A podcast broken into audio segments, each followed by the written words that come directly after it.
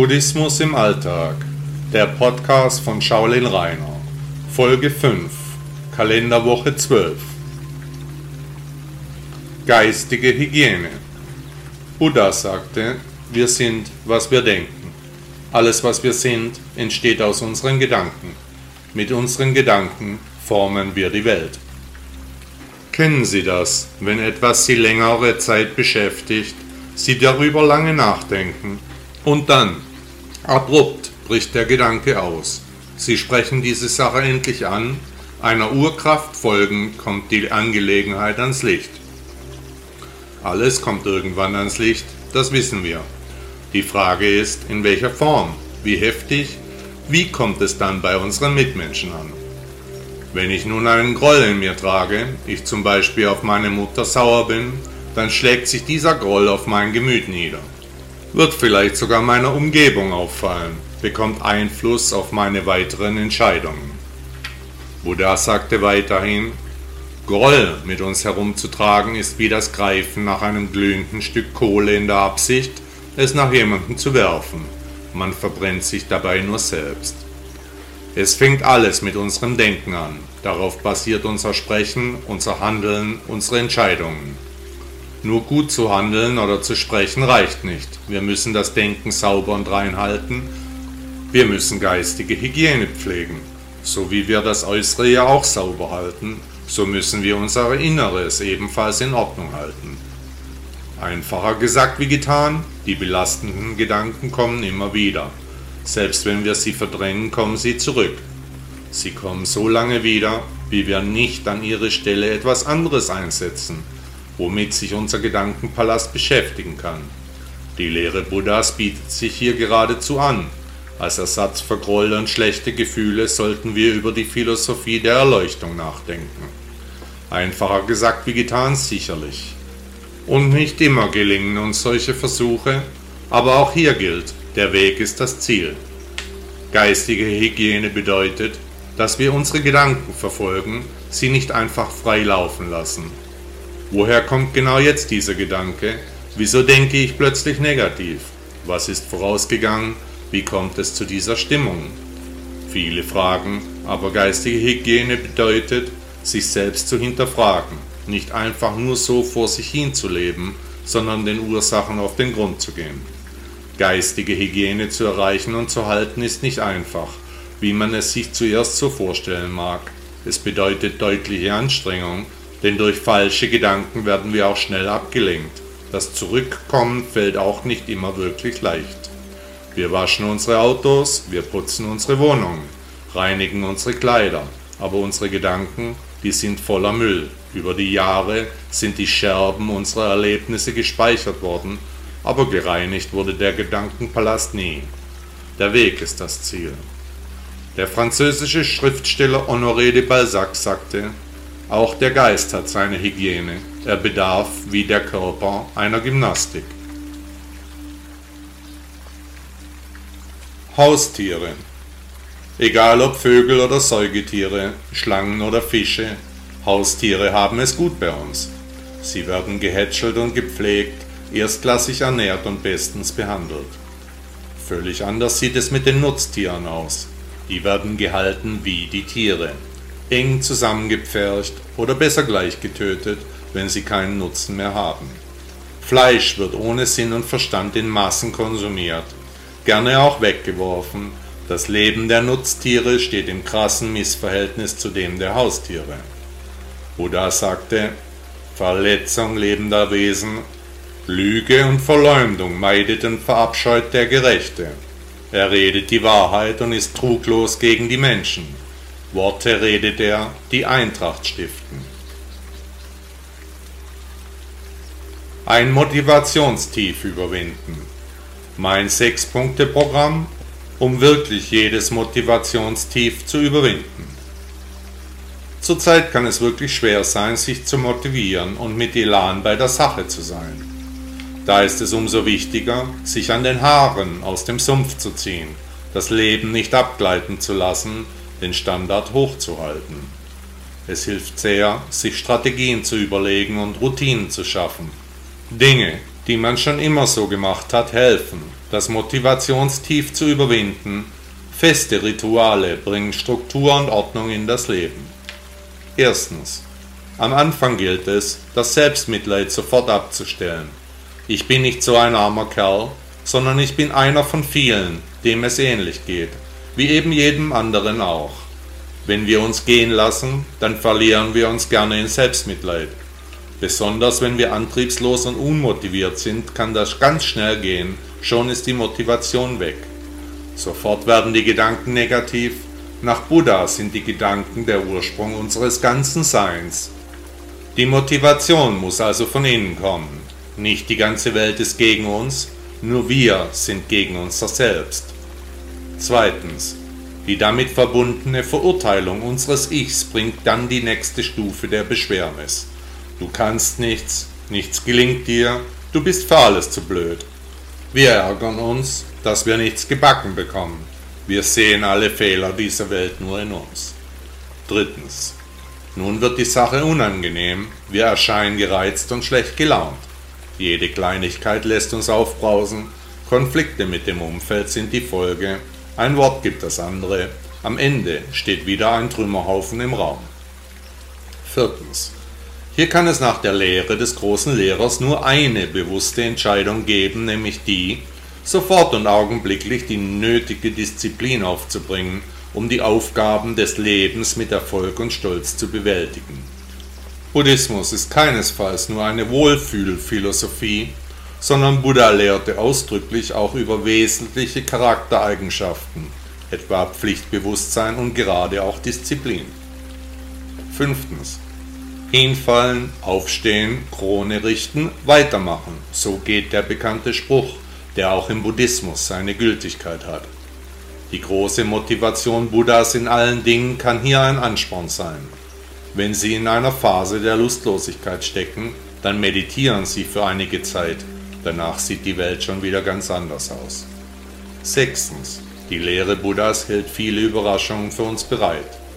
In seinen Lehrreden philosophierte der große Lehrer auch über die Dinge des Alltags, über das allgemeine Verhalten, über die Ursachen und Beweggründe unserer Handlungen. Keinesfalls ist Buddhismus eine Weltanschauung, die Disziplinlosigkeit unterstützt. Alles ist in uns, es steht geschrieben, wie wir uns verhalten werden. Der Weg ist das Ziel. Buddha sagte, ein Mensch, der wenig lernt, trottet wie ein Ochse durchs Leben. An Fleisch nimmt er zu, an Geist nicht. Den Durchblick behalten.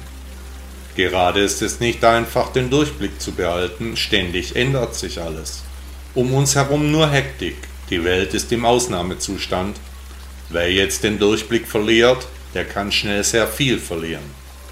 Wenn Sie Ihren Durchblick behalten wollen, dann konzentrieren Sie sich auf die Worte Buddhas.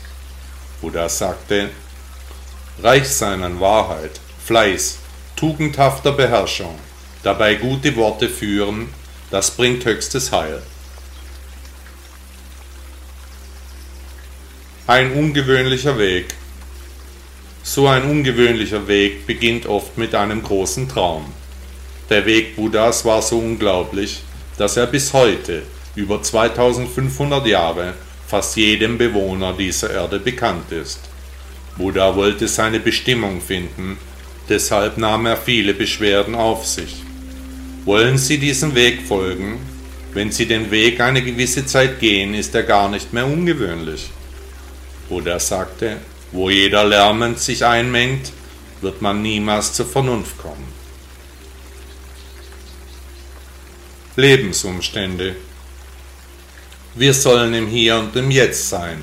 Das hören wir immer wieder. Was aber mit all den Menschen, die gar nicht hier sein wollen und schon gleich nicht jetzt leben wollen, weil sie ihre Lebensumstände eben nicht als gut betrachten? Nach Buddha gibt es die Zeit gar nicht, jedenfalls nicht als lineares System und keinesfalls so, wie wir uns die Zusammenhänge vorstellen. Haben Sie manchmal das Gefühl, dass Sie nicht hier sein möchten, da wo sie gerade sind? Haben Sie jemals das Gefühl, nicht mit den Menschen zusammen sein zu wollen, mit denen Sie sich gerade umgeben, sondern sich andere Menschen jetzt in Ihrem Umfeld wünschen? dann ist Ihr Körper und Ihr Geist nicht synchron. Nach Buddha waren Sie sowieso noch niemals hier, aber die Realitäten hinter der gefühlten Realität macht uns immer wieder munter. Wenn Ihre Fantasie durch die Traumwelten wandert, sich dies oder jenes wünscht, wenn das Wollen im Vordergrund steht, dann bleibt das Ziel einer Erleuchtung schwer zu erreichen. Die Ewigkeit ist um sie herum, sie sind immer noch hier, obwohl ihre Fantasie überall war, nur nicht hier. Das Hier und das Jetzt findet sich in der Gegenwart, nicht in der Vergangenheit, schon gleich nicht in der Zukunft. Projektionen von möglichen zukünftigen Ereignissen sind niemals echt. Wir hoffen, dass das Leben besser wird. Wenn Sie einmal loslassen, werden Sie bemerken, dass es keine Zeit gibt, auch nicht geben kann. Lösen Sie sich von der Zeit, schauen Sie auf die möglichen Hintergründe, die schon Buddha aufzeigte. Jetzt oder nie ist Ihre Erleuchtung. Heute ist ein guter Tag. Wohin müssen Sie gehen, um im Hier und im Jetzt anzukommen? Die Stille des Bewusstseins ist alles, was es geben darf. Um uns herum ist alles eins. Dinge und Lebewesen wachsen zusammen. Das Universum hat keine Position in Zeit und Raum. Jede Philosophie hat eine Struktur, eine Ordnung, an der sich das Konzept der Lehre zurückführen lässt. Im Buddhismus ist es die Erleuchtung, die es für die Einzelnen zu erreichen gilt. Diese Lebensphilosophie bietet den Anhängern Buddhas auch eine Möglichkeit, sich selbst neu herzustellen, das alte Ich zurückzulassen, ein neues Selbst zu formieren. Denn es kommt sowieso genau so, wie es kommen soll.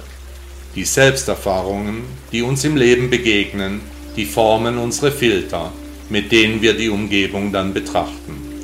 Völlig egal, ob Sie im Hier und im Jetzt sein wollen oder nicht. Warum schließen Sie nicht den nötigen Frieden, um das Hier und das Jetzt zu umarmen? Buddha sagte, was gibt es noch zu tun? Die Sinneskontrolle. Es ist überliefert, dass Buddha bei der Stadt Asapura im Land der Aiganer eine längere Lehrrede gehalten hat, die zuerst immer weiter mündlich überliefert wurde, bis man sie eines Tages aufgeschrieben hat.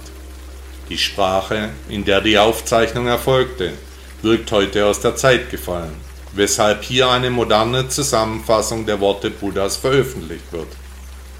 Teil 3 Die Sinneskontrolle so habe ich gehört. Buddha sprach, ihr angehenden Mönche. Diese erwiderten, ehrwürdiger Herr. Buddha sprach weiter, was glaubt ihr, was sollten wir noch stärker versuchen? Ich sage euch, dass wir unsere Sinnestore besser schützen müssen. Es gibt das Tor der Augen, das Tor der Ohren, das Tor der Nase, das Tor des Mundes, das Tor der Berührung und das Tor des Geistes. Alle diese Tore müssen wir vor dem Eindringen von unheilsamen Umständen schützen. Wir dürfen nicht unkontrollierte Zustände in uns fließen lassen. Wenn wir etwa mit den Augen eine Form erblicken, alle Dinge und Lebewesen haben schließlich eine Form, dann dürfen wir nicht an der optischen Gestalt anhaften. Wir müssen das Tor der Augen kontrollieren üble Zustände wie Trauer, Gier oder Hass nicht durch das Sinnestor in unser Ich einlassen. Wir wollen den Sehsinn kontrollieren und überwachen. Wenn wir etwa mit den Ohren Klänge hören, dann dürfen wir nicht an der akustischen Gestalt anhaften. Wir müssen das Tor der Ohren kontrollieren. Üble Zustände wie Trauer, Gier oder Hass nicht durch das Sinnestor in unser Ich einlassen. Wir wollen den Hörsinn kontrollieren und überwachen. Wenn wir etwa mit der Nase Gerüche riechen, dann dürfen wir nicht an der molekularen Gestalt anhaften. Wir müssen das Tor der Nase kontrollieren. Üble Zustände wie Trauer, Gier oder Hass nicht durch das Sinnestor in unser Ich einlassen. Wir wollen den Geruchssinn kontrollieren und überwachen. Wenn wir etwa mit der Zunge Geschmäcker schmecken, dann dürfen wir nicht an der aromatischen Gestalt anhaften, wir müssen das Tor des Mundes kontrollieren.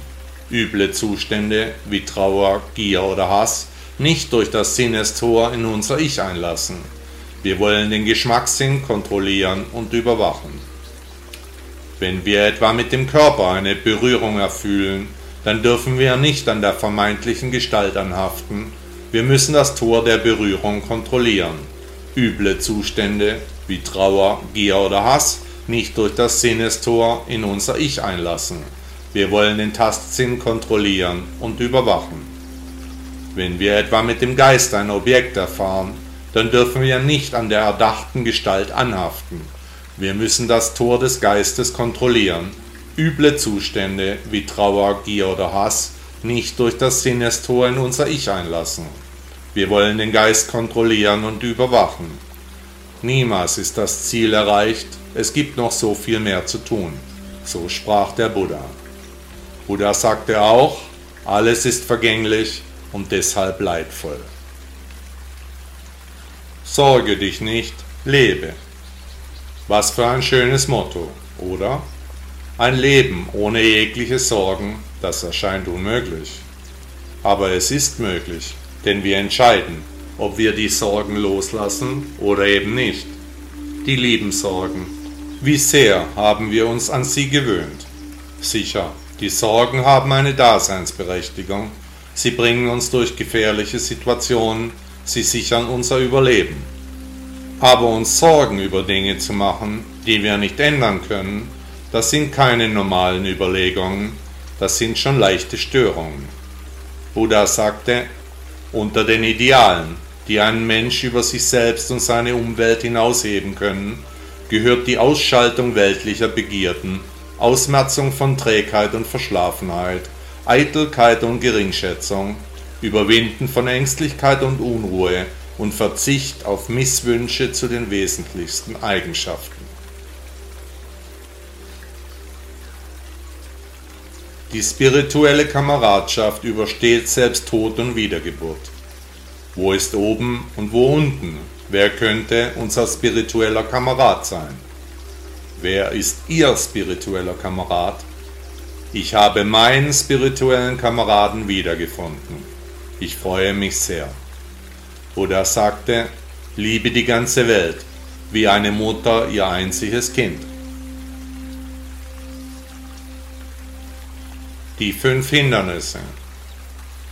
Es ist überliefert, dass Buddha bei der Stadt Asapura im Land der Aiganer eine längere Lehrrede gehalten hat, die zuerst einmal immer weiter mündlich überliefert wurde, bis man sie eines Tages aufgeschrieben hat. Teil 4 Die fünf Hindernisse So habe ich gehört. Buddha sprach, ihr angehenden Mönche. Diese erwiderten, ehrwürdiger Herr. Was glaubt ihr, was gibt es noch zu tun? Wenn alle Aufgaben des Tages erledigt sind und ihr gesättigt auf eurem Platz sitzt, was solltet ihr dann tun? Ich werde es euch sagen, ihr sollt in die Achtsamkeit gehen. Ihr sollt euer Herz frei machen von Habgier und von Hass, stattdessen euch auf ein Mitgefühl mit allen Wesen konzentrieren. Ihr sollt euren Geist frei machen von Trägheit Stattdessen sollt ihr einen hellen Geist in euch fördern. Ihr sollt euer Wesen frei machen von Rastlosigkeit, stattdessen ausgeglichen dem inneren Frieden lauschen. Ihr sollt euer Ich frei machen von Zweifeln, stattdessen sicher und geläutert auf ein gutes Gewissen bauen.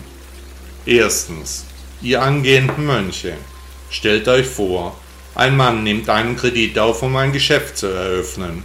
Er handelt geschickt, das Geschäft macht Gewinn, er kann den Kredit zurückzahlen und eine Familie gründen. Wäre er dann nicht überglücklich? Zweitens. Ihr angehenden Mönche, stellt euch vor, dass ihr einen sehr kranken Mann seht, der kaum noch Kraft hat, der leidet, kaum noch essen kann, aber plötzlich kommt er wieder zu Kräften, er kann wieder essen. Wäre er dann nicht überglücklich? Drittens. Ihr angehenden Mönche, stellt euch vor, dass ihr einen anderen Mann im Gefängnis vor euch seht, aber er wird bald freikommen. Wäre er dann nicht überglücklich? Viertens, ihr angehenden Mönche, stellt euch einen Sklaven vor, der nicht gehen kann, wohin er will, aber er wird bald wieder in Freiheit entlassen. Wäre er dann nicht überglücklich? Fünftens, Ihr angehenden Mönche, stellt euch einen reichen Kaufmann vor, der auf der Straße durch die Wüste reist. Und wenn er die gefährliche Wüste dann durchquert hat, wäre er dann nicht überglücklich? Wenn diese fünf Hindernisse noch in euch sind, ihr angehenden Mönche, wenn die Anhaftungen wie in den Beispielen noch nicht aufgegeben wurden, dann fühlen wir in uns Schuld, betrachten wir unsere Fehler als Krankheit. Wir fühlen uns in Gefangenschaft und gleichzeitig in Sklaverei, und die Straße durch die Wüste endet nie. Wenn ihr aber diese fünf Hindernisse aufgebt, die Anhaftung löst, dann fühlt ihr euch ohne jede Schuld, gesund und munter, aus jeglicher Gefangenschaft befreit, frei von der Sklaverei und sicher in euch ruhend. So sprach Buddha. Der englische Mathematiker Thomas Hobbes sagte, ein freier Mann ist jemand, der Kraft und Talent hat, etwas zu tun und seinem Willen kein Hindernis entgegenbringt.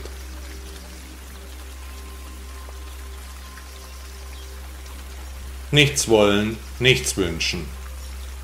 Von den Weltreligionen unterscheidet sich die Philosophie des Buddhismus deutlich. In der Weltanschauung des indischen Lehrers geht es darum, die Wünsche und das Wollen zu beenden, während in den großen Glaubenslehrern ein Schöpfer gerade dem Ego der Menschen verpflichtet sein soll. Nach Buddha sollen wir mit allen Wünschen abschließen, jegliche Anhaftung an Dinge oder Lebewesen beenden, um so in Eigenverantwortung die Erleuchtung zu erlangen. Alles akzeptierend, so wie es ist, alles was kommt, wertungslos umarmend. In der längeren Lehrrede Buddhas bei Asapura erklärte der Lehrer aller Lehrer, wie einfach das Leben sein kann, wenn wir uns keine Gedanken mehr machen über die Dinge, die wir sowieso nicht ändern können. Pläne ja, mit Disziplin durch das Leben gehend, den Körper machen lassen, was er machen will, ja, aber den Geist trotzdem in die Ruhe führen, das lehrte er schon vor Jahrtausenden seinen Anhängern. Wenn die Menschen beten, dann wollen sie meist etwas erhalten. Geld, Macht, Liebe, Gesundheit, für sich oder für die Lieben, aber immer mit einem Wunsch. Bei Buddhisten ist es völlig anders. Ihr Wunsch ist, wunschlos zu sein, um so aus dem Kreislauf der Leiden zu gelangen. Wunschlos glücklich, so der Volksmund, ohne Wünsche eben keine Enttäuschung.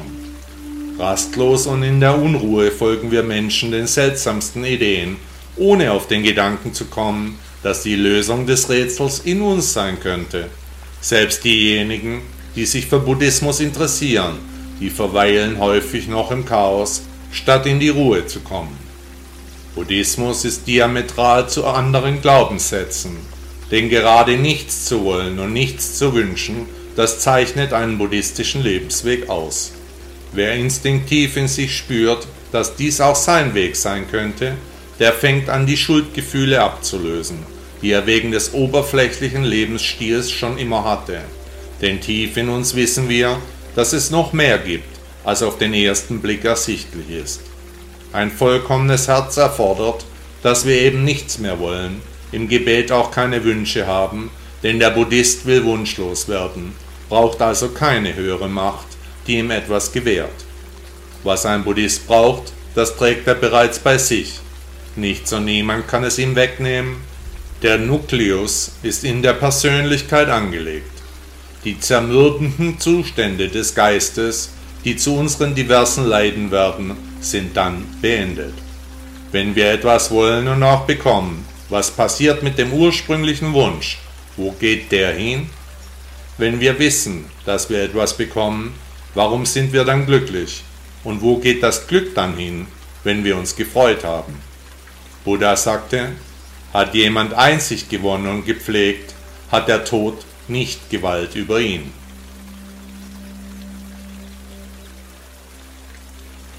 Mach dein Ding.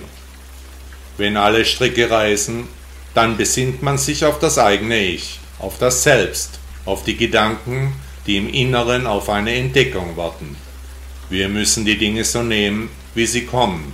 Das sagte schon Buddha vor 2500 Jahren aber wir können uns bemühen, dass die Dinge so oder so ähnlich kommen, wie wir sie haben möchten. Ob dies dann auch so passiert, das weiß nur unser Karma. Fleiß und Disziplin waren jedenfalls die Werte, auf die Buddha seine Philosophie aufbaute. Also mach dein Ding.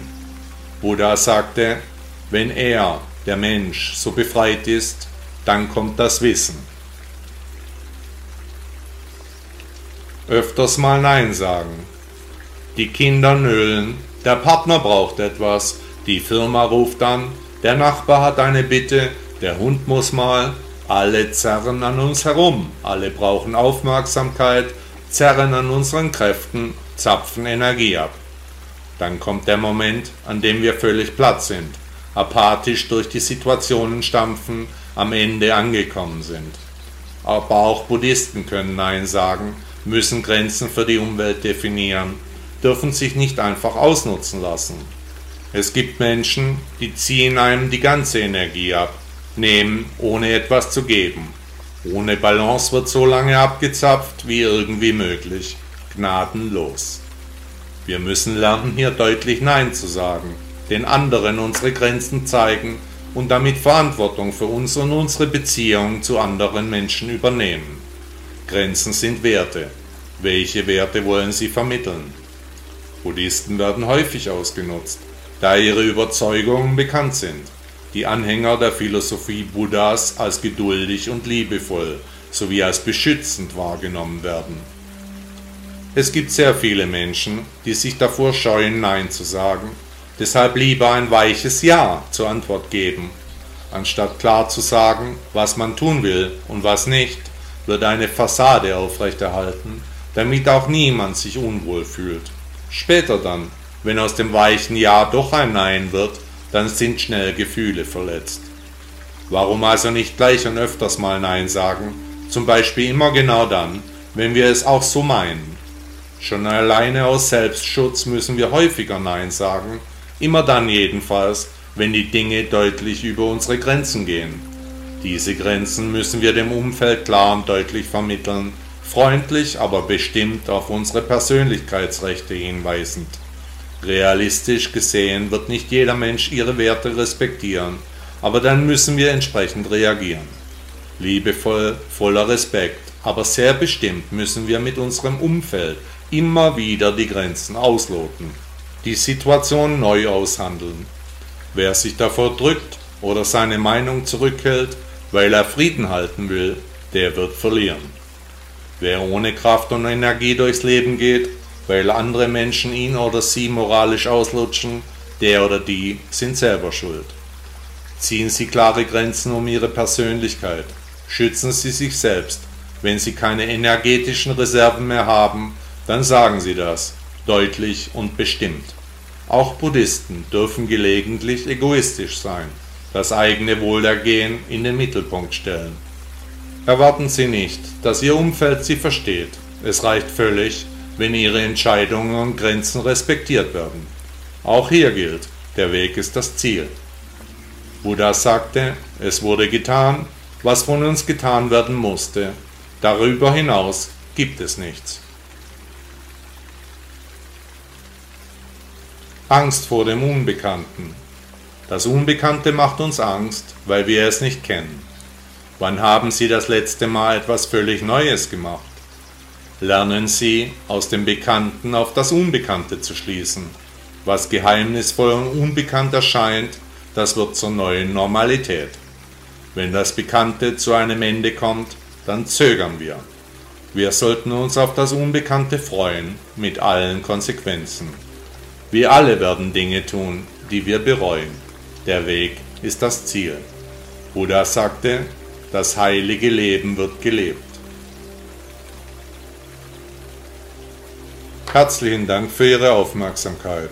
Bitte besuchen Sie meine Webseite shaolin-reiner.de oder laden Sie sich bei Google oder bei Apple meine App Buddha Blog herunter. Der Weg ist das Ziel.